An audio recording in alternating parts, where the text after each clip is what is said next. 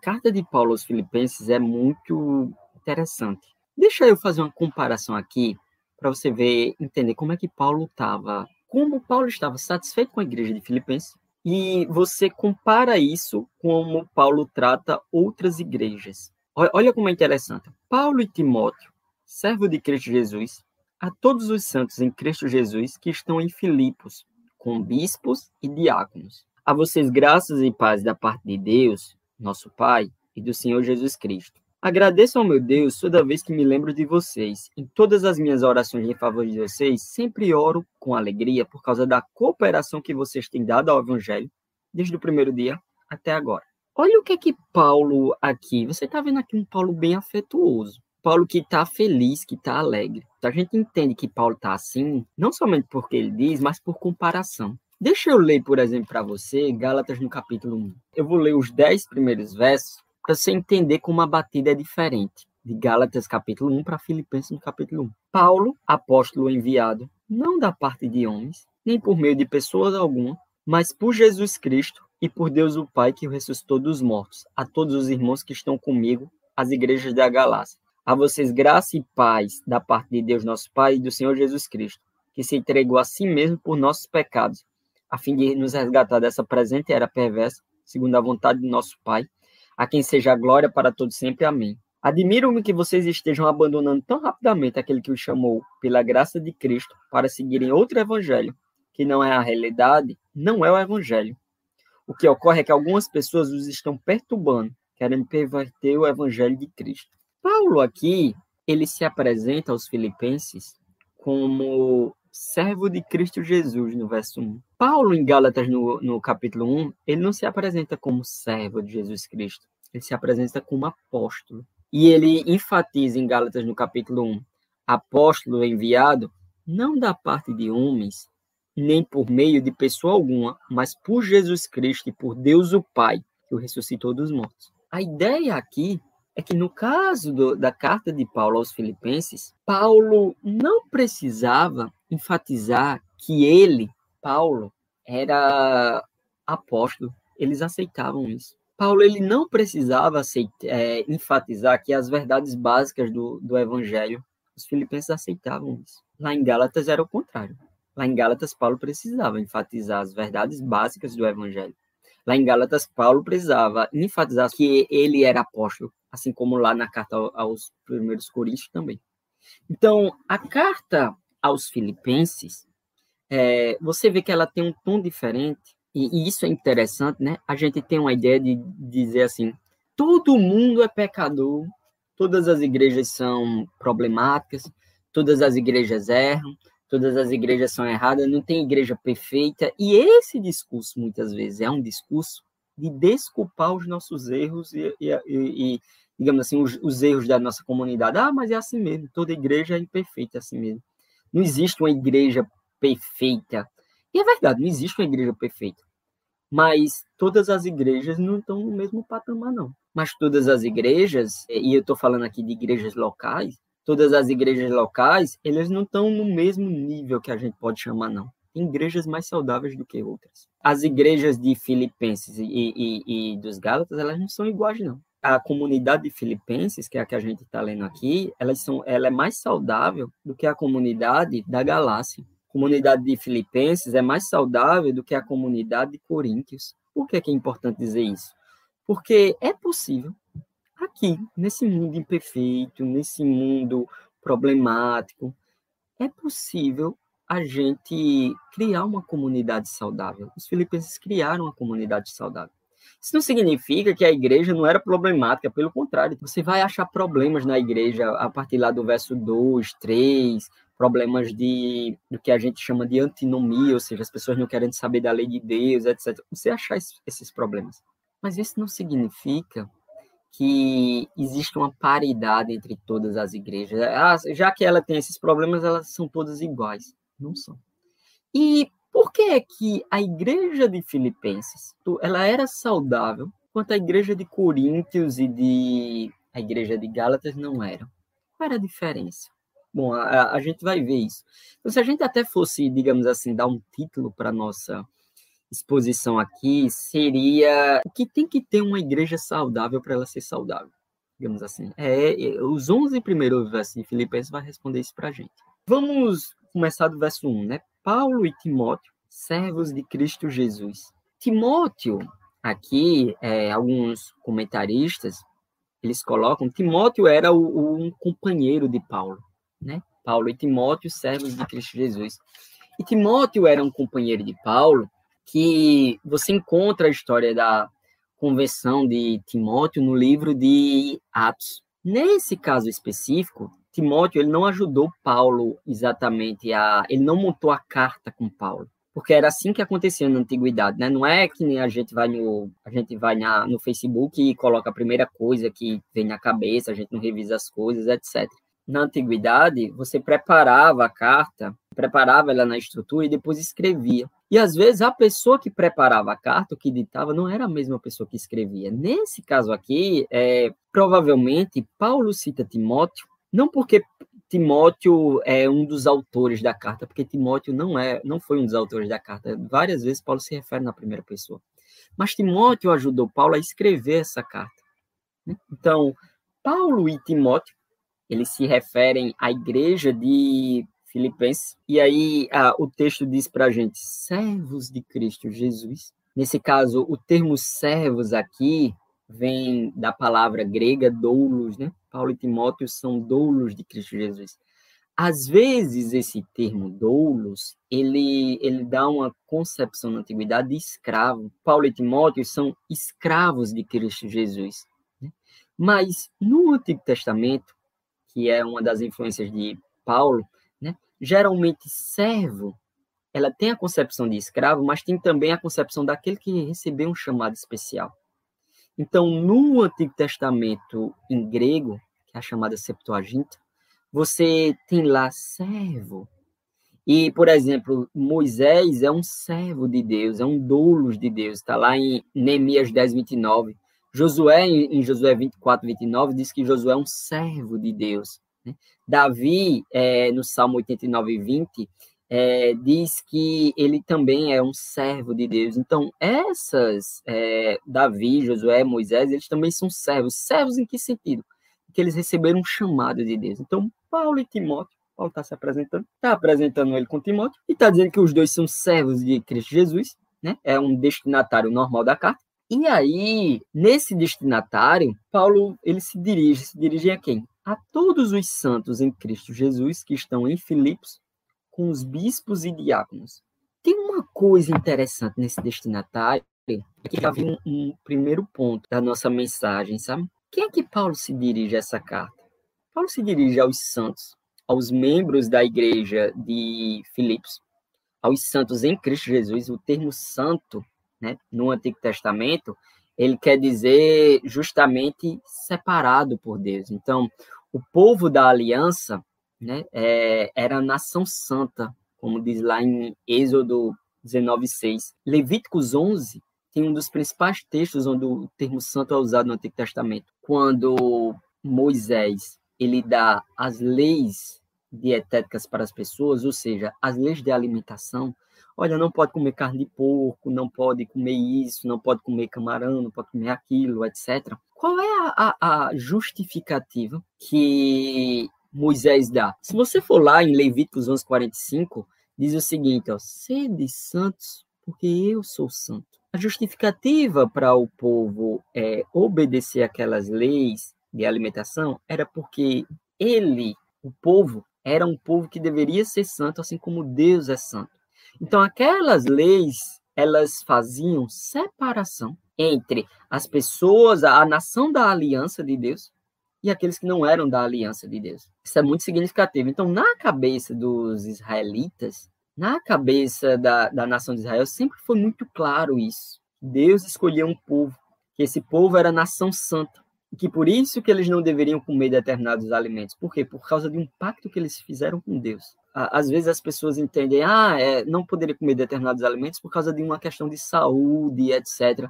Mas tinha algo além da saúde, tinha um pacto. E esse pacto era que Deus separou aquelas pessoas. E essa separação entre Deus e aquelas pessoas iam se configurar principalmente na sua alimentação. Era na alimentação deles que eles iam lembrar, ó, oh, a gente fez um pacto com Deus.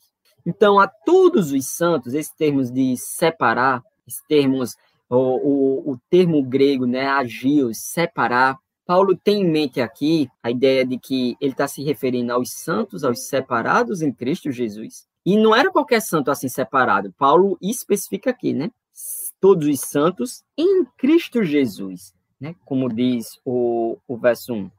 Ou seja, nesse caso, a designação não diz respeito simplesmente a uma pureza moral, mas assim, santo aqui, o que Paulo está pensando é exatamente na união deles com Cristo. Então, Paulo e Timóteo, que já são servos de Cristo, estão se referindo aos santos é, em Cristo Jesus que estão em Filipos. E aí, Paulo vai fazer algo que ele nunca faz em outras cartas. Ele vai dizer com os bispos e diáconos. Por que, Bruno, com os bispos e diáconos?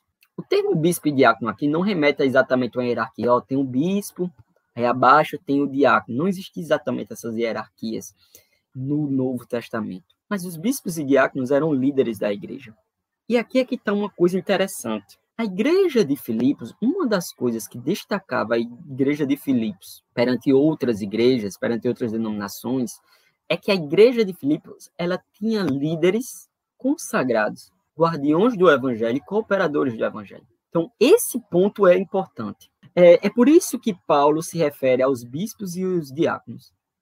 Esse ponto é tão importante. É, a igreja de Filipos sempre teve, ali no século I e até no século II, uma liderança que buscava guardar o evangelho, ser cooperadora do evangelho. Por isso que Paulo se refere a eles. Isso é tanto que existe um cristão é, no século II chamado Policarpo. Esse Policarpo foi discípulo do apóstolo João. E esse cristão, uma vez, escreveu uma carta à Epístola aos Filipenses, no século II. E nessa carta que ele escreveu, ele elogia os bispos e os diáconos da igreja de Filipenses. Porque aquela igreja, depois de muito tempo, sempre produziu líderes que manteve a igreja sã. Sempre produziu líderes que manteve a igreja nos caminhos do Senhor que manteve a, igreja com preocupação com o evangelho. É diferente, minha gente, da igreja de Gálatas, Coríntios, onde a liderança, no caso de Gálatas, ou ela abriu mão do evangelho, ou no caso da igreja de 1 Coríntios, ela abriu mão de tanto do evangelho quanto várias virtudes cristãs. Por exemplo, era uma igreja que deixava a imoralidade correr solta, a liderança deixava acontecer isso, deixava o orgulho correr solto, deixava essas coisas acontecerem. A, a liderança de Filipenses não fazia isso, por isso que Paulo se refere a eles. É, Paulo se refere a todos os santos, a todos os membros que estão em Filipos, com os bispos e diáconos. Então, é muito importante, minha gente, que muitos dos elogios que a gente vai ver aqui de Paulo eram elogios porque a, a igreja de Filipenses tinha uma liderança boa. Então, no final das contas, uma liderança boa, ela faz muita diferença para uma igreja, sabe? Um, uma liderança ruim compromete muito a saúde da igreja, porque na igreja de Jesus Cristo, apesar de todos serem sacerdotes, mas há uns que, digamos assim, lideram uns aos outros, e há uns que são chamados a, a esse tipo de liderança. E quando a pessoa que é chamada a, a, a esse tipo de liderança não mantém, não coopera com o evangelho, não mantém o evangelho, ele compromete a saúde da igreja. Por quê? Porque as pessoas vão é, olhar para ele. É por isso que, por exemplo, no Antigo Testamento, Deus cobra mais dos líderes. Deus cobra mais, por exemplo, de Moisés. Você vê que os israelitas faziam um monte de coisa, mas os israelitas, é, digamos assim, Deus não não castiga os israelitas como castiga Moisés. Por quê? Porque Moisés é líder. Deus, ele, digamos assim, ele cobra mais do líder. Por quê? Porque as pessoas geralmente elas olham para o líder. Então, uma, uma liderança saudável gera uma comunidade saudável. Então, Paulo e Timóteo, servos de Cristo Jesus, a todos os santos em Cristo Jesus que estão em Filipos com os bispos e diáconos. Tá? 50 anos mais tarde de Paulo escrever essa carta, Policarpo vai, Policarpo mais uma vez, ele elogia o pessoal de Filipos. Aí Paulo dá a sua saudação muito comum, né, no verso 2. A vocês a graça e paz da parte de Deus, nosso Pai e do nosso Senhor Jesus Cristo. Né? Antigamente, sempre você tinha uma, um tratamento usual, né? Às vezes, por exemplo, era, era pedido, olha, é, perfeita saúde para você, quando as pessoas que escreviam a, a carta em latim, ela dava o destinatário e dizia perfeita saúde, é, olha, alegria para você. É, e o termo que Paulo trazia eram termos teológicos, graça e paz. Graça remetia a como Deus foi bom para com a gente, e paz remetia à reconciliação que, através do sangue de Jesus Cristo, a gente que era inimigo de Deus, Deus nos reconciliou. Aí, minha gente, agora vamos ver o, o, o, verso 3, que tem umas coisas interessantes no verso 3. Paulo, ele vai elogiar os filipenses do seguinte modo, do verso 3 ao 6. Agradeço ao meu Deus toda vez que me lembro de vocês, em todas as minhas orações em favor de vocês. Sempre oro com alegria, por causa da cooperação que vocês têm dado ao Evangelho, desde o primeiro dia até agora. Estou convencido de que aquele que começou a boa obra em vocês vai completá-la até o dia de Cristo Jesus. Paulo aqui está fazendo uma oração de júbilo. Paulo, ele dá graças, ele, diz no singular, né? Dou graças, porque, é, mais uma vez, é ele, Paulo, que está escrevendo. E ele dá graças ao quê? Ele dá graças, ele diz a Deus toda vez que me lembro de vocês. E esse termo todos, ele vai enfatizar várias vezes, ó, é, dou graça todas as vezes que me lembro de vocês, em todas as minhas orações, porque toda vez vocês fazem isso. Esse termo, essa repetição em todas as orações, é, toda vez, todas as vezes que me lembro de vocês, etc. Paulo que enfatiza que ele estava muito feliz com os filipenses. Mais uma vez, minha gente, é essa ideia de que porque todos nós é, somos imperfeitos, então é todo mundo, digamos assim, é, todas as igrejas estão no mesmo barco. Ah, ó, aquela igreja é saudável, mas se você cascavear, você vai achar problema. É, realmente você vai achar problema. Mas aquela igreja ali não é como aquela outra que abandona o evangelho. Não, existem igrejas mais problemáticas do que outras. Né? Isso fica muito claro aqui. A, a igreja de Filipenses era uma igreja que tirava de Paulo uma resposta de gratidão. Por quê? Porque ele via que o evangelho frutificava. E o que, que acontecia quando o evangelho frutificava? Bom, o que acontecia era a igreja de Filipenses. Era aquela igreja ali, era o que acontecia quando as pessoas seguiam o evangelho. Então, por isso que Paulo agradece a Deus toda vez que lembra deles. Paulo tem essa gratidão. E aí, Paulo diz, né? Em todas as minhas orações de favor de vocês, sempre oro com alegria. Perceba que a nota pessoal da carta de Paulo né? Como Paulo está satisfeito, né? É, toda vez que eu oro, toda vez que eu me lembro de vocês, eu oro com alegria. Então você vê que o povo de Deus, minha gente, é, é terrível, mas assim, também não é um conjunto completamente ruim de mazelas, né? Você vê isso no Antigo Testamento. Então lá, no, no, uma vez, né, Satanás chegou para para Deus e Deus perguntou: oh, de onde você vem, Satanás? Ele fez: vem de rodear a terra. Aí Deus diz assim: observaste o meu servo Jó? Jó é íntegro, reto, temente a Deus e que se desvia do mal. Olha como é interessante isso, né? Se fosse a gente dizendo uma coisa dessa, né? Como é que a gente desculpa os nossos erros, as nossas imperfeições, os nossos pecados? Ah, mas todo mundo é pecador. Ah, mas todo mundo é ruim mesmo. Ah, mas todo mundo vai por, pelo mau caminho. Ah, mas todo mundo erra. É verdade, todo mundo é pecador, todo mundo erra. Não tem como a gente ser impecável nessa vida. É, todas essas coisas é, é, são verdades. Mas assim, isso não desculpa de jeito nenhum que existem pessoas que buscam mais a santificação a ponto de Deus chamar a atenção disso. Deus olhou para todo o universo ali, os filhos dele, e Satanás, e disse: Vocês, vocês viram, vocês viram Jó? Tu viu Jó? Homem íntegro, reto, temente a Deus que se desvia do mal. Ah, mas Deus não pode ter dito isso, porque todos somos pecadores. Não faz sentido, né?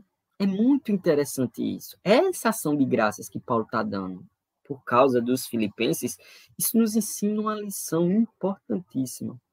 A gente deve buscar a santidade. A gente deve buscar a santificação. A gente deve buscar dar alegria a Deus. É possível dar alegria a Deus. Mesmo nessa vida imperfeita, mesmo que a gente não seja o, o 100%, etc. Mas é possível a gente se comprometer de tal modo que a gente é, dê alegrias a Deus nesse sentido. Paulo ele é extrema, extremamente alegre por causa de Filipenses. O termo alegria remete muitas vezes, é remetido muitas vezes nessa carta. Em todas as minhas orações em favor de vocês, sempre oro com alegria, diz o apóstolo Paulo. por causa da cooperação que vocês têm dado ao evangelho desde o primeiro dia até agora. Bruno, qual é a diferença da liderança da igreja de Filipenses? Dos membros da igreja de Filipenses?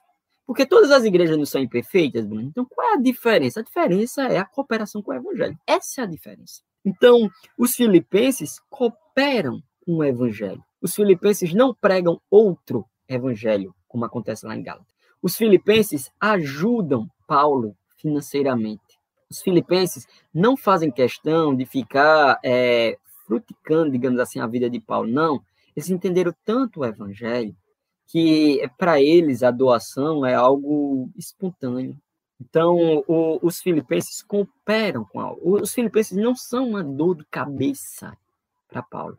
Você já parou para pensar nisso? Tipo, você é uma dor de cabeça para os líderes da sua igreja. Digamos assim, o líder lá está tentando cooperar com o evangelho. O líder lá está tentando pregar o evangelho. É claro que você tem que ser uma dor de cabeça, em que sentido? Quando o cara não está não tá nem com o evangelho. Pensa nisso, né? A gente é uma dor de cabeça para as pessoas que estão cooperando com o evangelho ou não? Né? No caso do, do apóstolo Paulo, Paulo era muito alegre porque os filipenses cooperavam com o evangelho.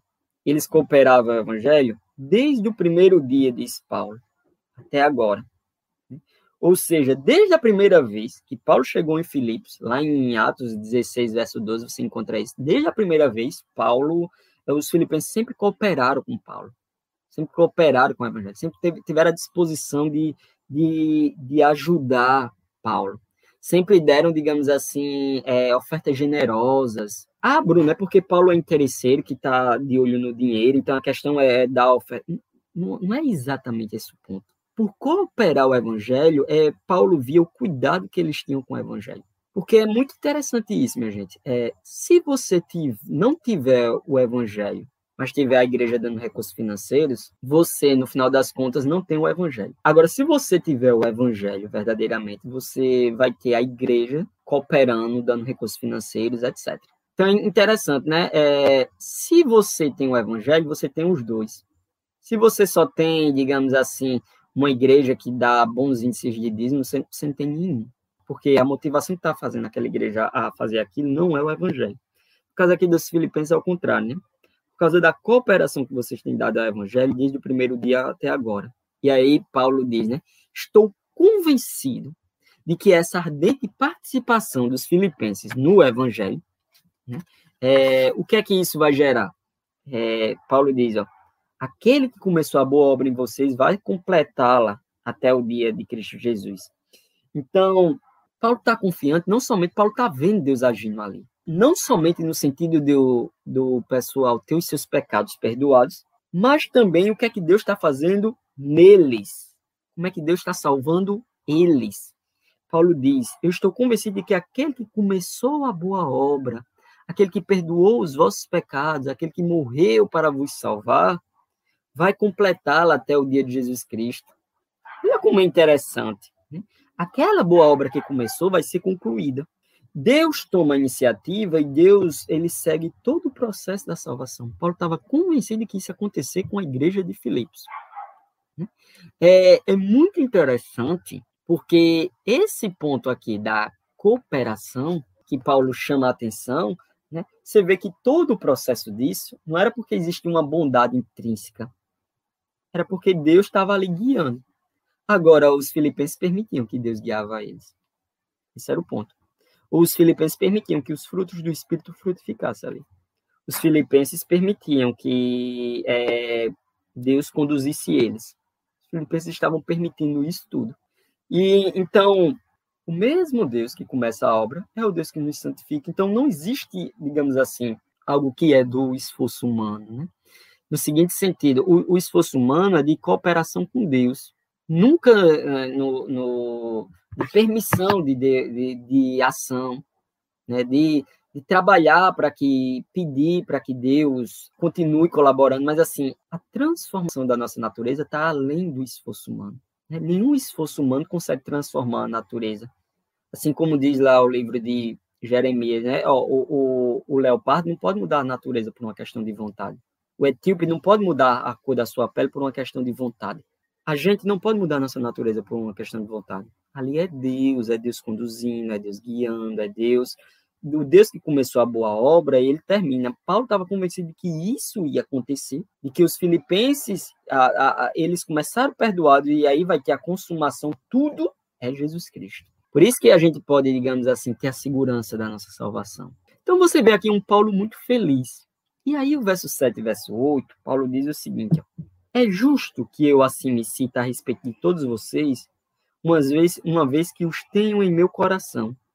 Pois quer nas correntes que me prendem, quer defendendo e confirmando o evangelho, todos vocês participam comigo da graça de Deus. Aí o verso 8. Deus é minha testemunha de como tenho saudade de todos vocês, com profunda afeição de Cristo Jesus. Olha como é interessante. Você pode dizer assim, não é justo que Paulo trate umas igrejas diferentes das outras. Paulo dá uns carão lá em Gálatas e aqui em, em Filipenses não.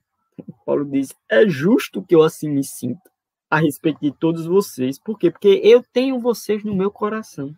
É, é interessante demais assim a alegria que a igreja dava a Filipos de tal modo que nem os cáceres da mão de Paulo. Paulo estava preso aqui. Provavelmente essa carta é não, não dá para saber uma data, né? Existem especulações.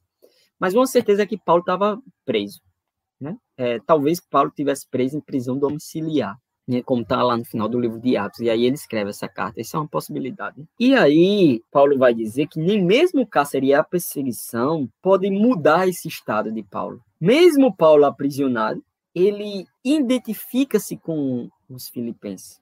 Paulo diz: é justo que eu assim me sinta a respeito de todos vocês, uma vez que eu tenho afeto por vocês. Por quê? Porque quer nas correntes que me prendem, quer defendendo e confirmando o evangelho, todos vocês participam comigo da graça de Deus. A igreja de Filipenses permite ali, ó, a participação. A igreja de Filipenses coopera ali com o evangelho. A igreja de Filipenses está ali, é, quer quando Paulo estava em liberdade, quer como Paulo sabe que ele pode contar com a igreja de Filipenses. Você, já parou para pensar nisso? A igreja de Filipenses era uma igreja altruísta, sabe? É interessante. E esse é um dos motivos da alegria de Paulo. A igreja de Filipenses era uma igreja altruísta. A, a liderança, pelo menos, da igreja de Filipenses era uma liderança altruísta. É, é diferente, minha gente, da igreja de Gálatas, que ela não dava exatamente alegria a Paulo, dava dor de cabeça. Então, vê mesmo, olha, olha, olha a ideia, do, entenda por que Paulo está alegre. Paulo ele está preso, Paulo ele tem que consolar irmãos que estão presos. Paulo está pregando o evangelho é, as pessoas podem atentar contra a própria vida. Tem todo esse conjunto de problemas. E aí vem uma igreja e ainda dá outra dor de cabeça para Paulo. Então, desvia do evangelho, não prega mais o evangelho. Nesse caso aqui, isso não é o ponto. O ponto é que eles cooperavam o evangelho. Paulo dizia que era justo dizer que eu me sinto a respeito de vós assim. É, eu tenho meu coração, porque, meu, vocês não me dão essa dor de cabeça, vocês cooperam comigo, Paulo diz. Quer nessas correntes que me prendam, quer vocês defendendo, vocês defendem o evangelho. Vocês confirmam o evangelho. Vocês são uma comunidade que as pessoas podem olhar e dizer: olha, quando o evangelho é implantado, olha o que acontece, porque existe isso. A igreja de Deus aqui não, não precisa ser somente um conjunto de atrocidades uma atrás da outra. Existe a possibilidade de que, como é uma igreja coloca é, que vai guardar o evangelho, que vai pregar verdadeiramente o evangelho. O, como é que essa igreja? O que é que essa igreja faz? Pronto, olhe para Filipenses. Quer Paulo preso, quer Paulo em cárcere, quer confirmando o evangelho, vocês participam comigo da graça de Deus. Deus é minha testemunha, Paulo diz. Paulo tem a satisfação de estar ali, de como eu tenho saudades de todos vocês, com a profunda afeição. Paulo, olha mesmo as palavras que Paulo diz. Com a profunda afeição de Cristo Jesus. Bruno, é, o que é que Paulo se alegrava tanto? Né? A gente já disse alguns termos, mas quando Paulo diz assim, ó, é, quer defendendo e confirmando o evangelho, esse termo defender e confirmar no grego, né, apologia, é, kai, bebazoi, é, é, são os termos gregos. O que é que significa isso? São termos jurídicos da antiguidade para dizer que você é um defensor. Você apresentaria um, um, um, no, no, perante um tribunal e você defendia aquilo. É interessante, né? Tem, tem, gente que diz assim: ah, Deus não precisa de advogados, Deus não precisa de defensores, etc. Engraçado, Paulo ele ele diz que quer defendendo, quer confirmando, quer ele, Paulo, defendendo, quer confirmando o evangelho, quer ele é, sendo advogado do evangelho, que Deus precisa de advogados, realmente, é, realmente você vê Paulo trazendo isso para si. Paulo mesmo era um dos, um dos defensores do, do, evangelho, era um dos advogados do evangelho. Não que Deus precise assim, Deus não precisa de nada, na verdade, Deus não precisa nem da gente, né? Quando a gente defende algo, é um sinal de que a gente tem zelo por, por aquele algo. Então, quer com as correntes que me prendem, quer quando eu defendo, vocês participam comigo desse processo. Vocês defendem junto comigo. Se as pessoas perguntam, é, mas Paulo, isso só dá certo na tua cabeça, eu digo, não, ali, ó, a igreja de Filipenses. Então, Deus é minha testemunha de como eu tenho saudade de vocês, eu tenho uma profunda afeição por vocês. Aí, no verso 9 ao 11, para a gente encerrar, olha o que Paulo diz aqui, no verso 9 ao 11. Esta é minha oração, que o amor de vocês aumente cada vez mais e mais em conhecimento e toda a percepção, para, para discernirem o que é melhor, a fim de serem puros e irrepreensíveis até o dia de Cristo, cheios do fruto da justiça, frutos que vêm por meio de Jesus Cristo para a glória e louvor de Deus. Então, é, a gente vai encerrar nesse texto. Olha como é interessante o que ele diz aqui. Paulo tem um profundo anseio, a gente viu no verso 8, um amor intenso e compassivo.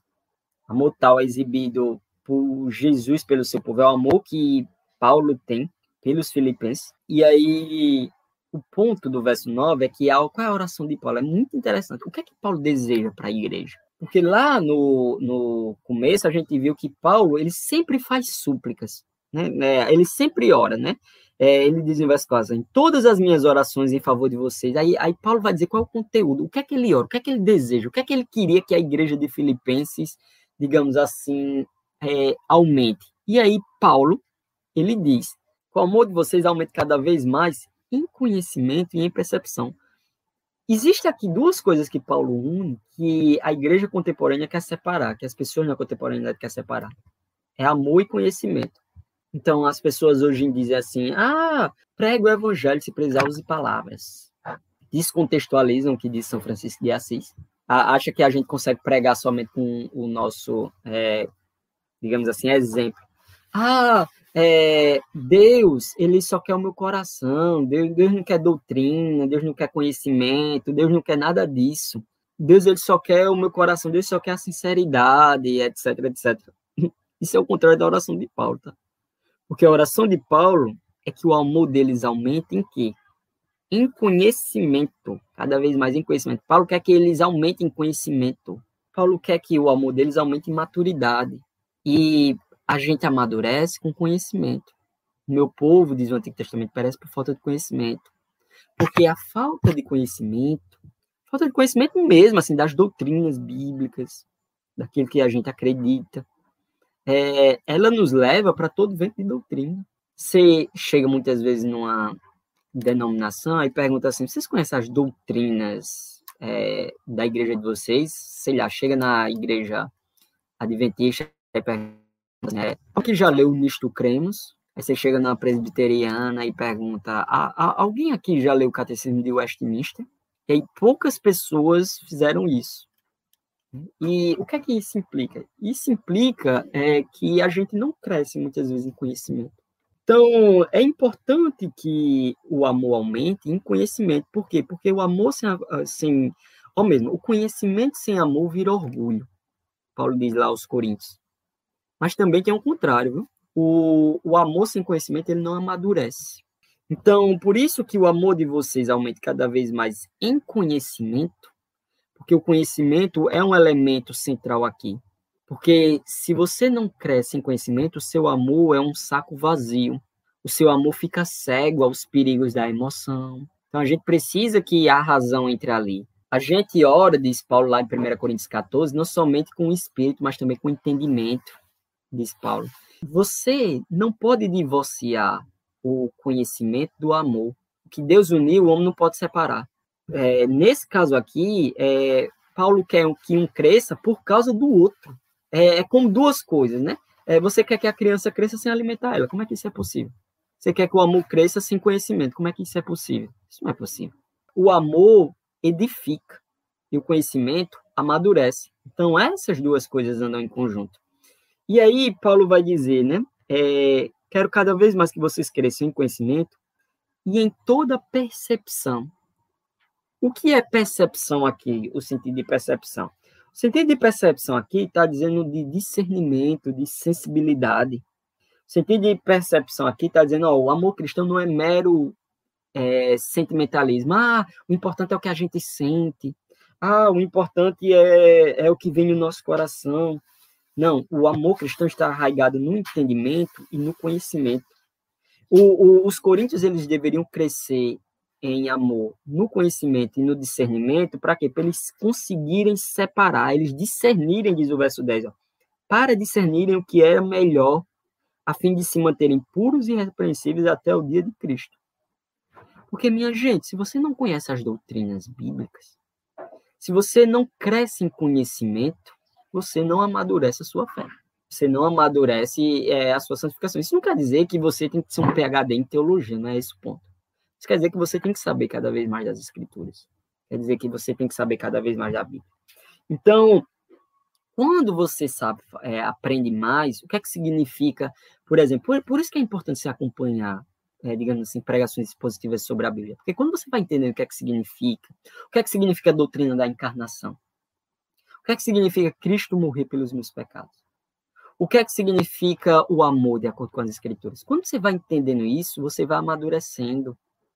E vai de um lado o amor, do outro lado o conhecimento, você vai discernindo, você vai, eita, eu fazia isso, agora eu não faço mais, eu fazia isso, mas agora eu tenho que mudar, por quê? Porque você vai amadurecendo. Tipo, uma criança que ela dá as primeiras palavras dela, tipo, a gente elogia ela.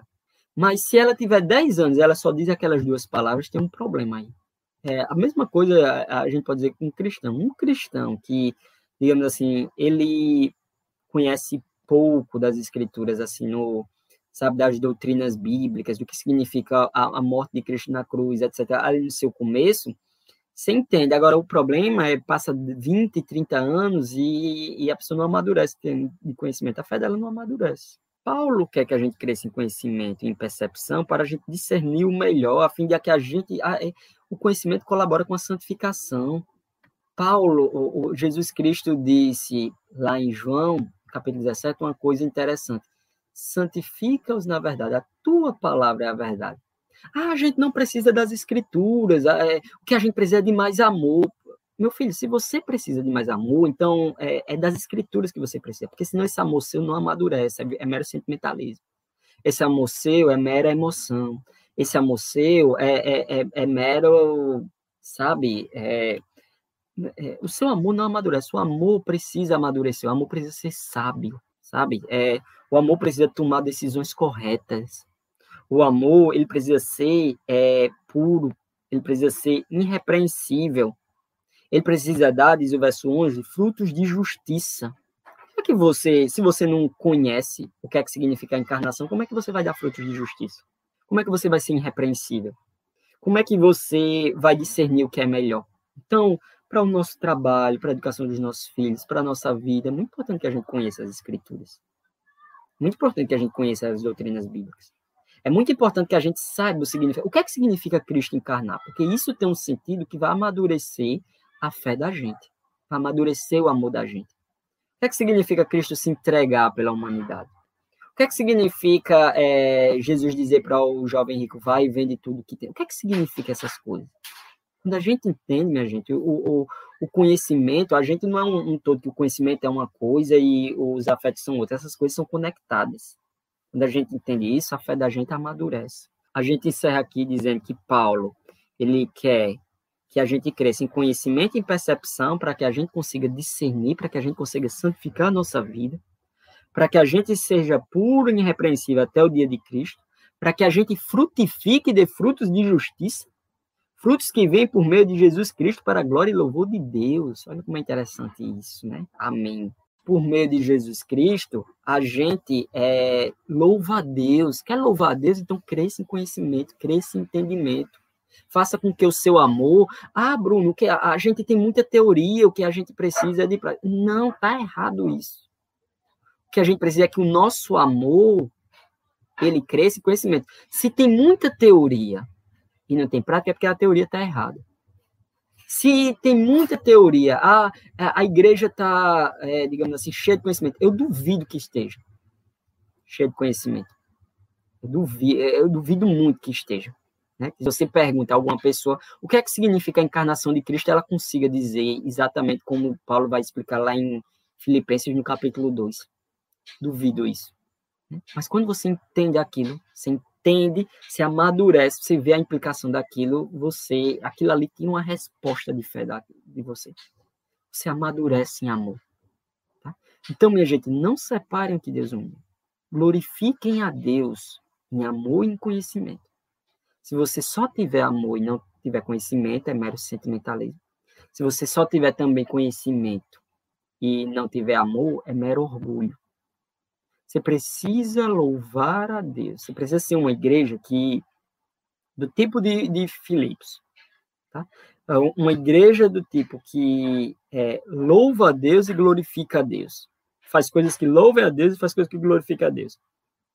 Agora, você não consegue isso se você não conseguir é, que o amor que você tem pela causa do evangelho simplesmente é, vire mero conhecimento.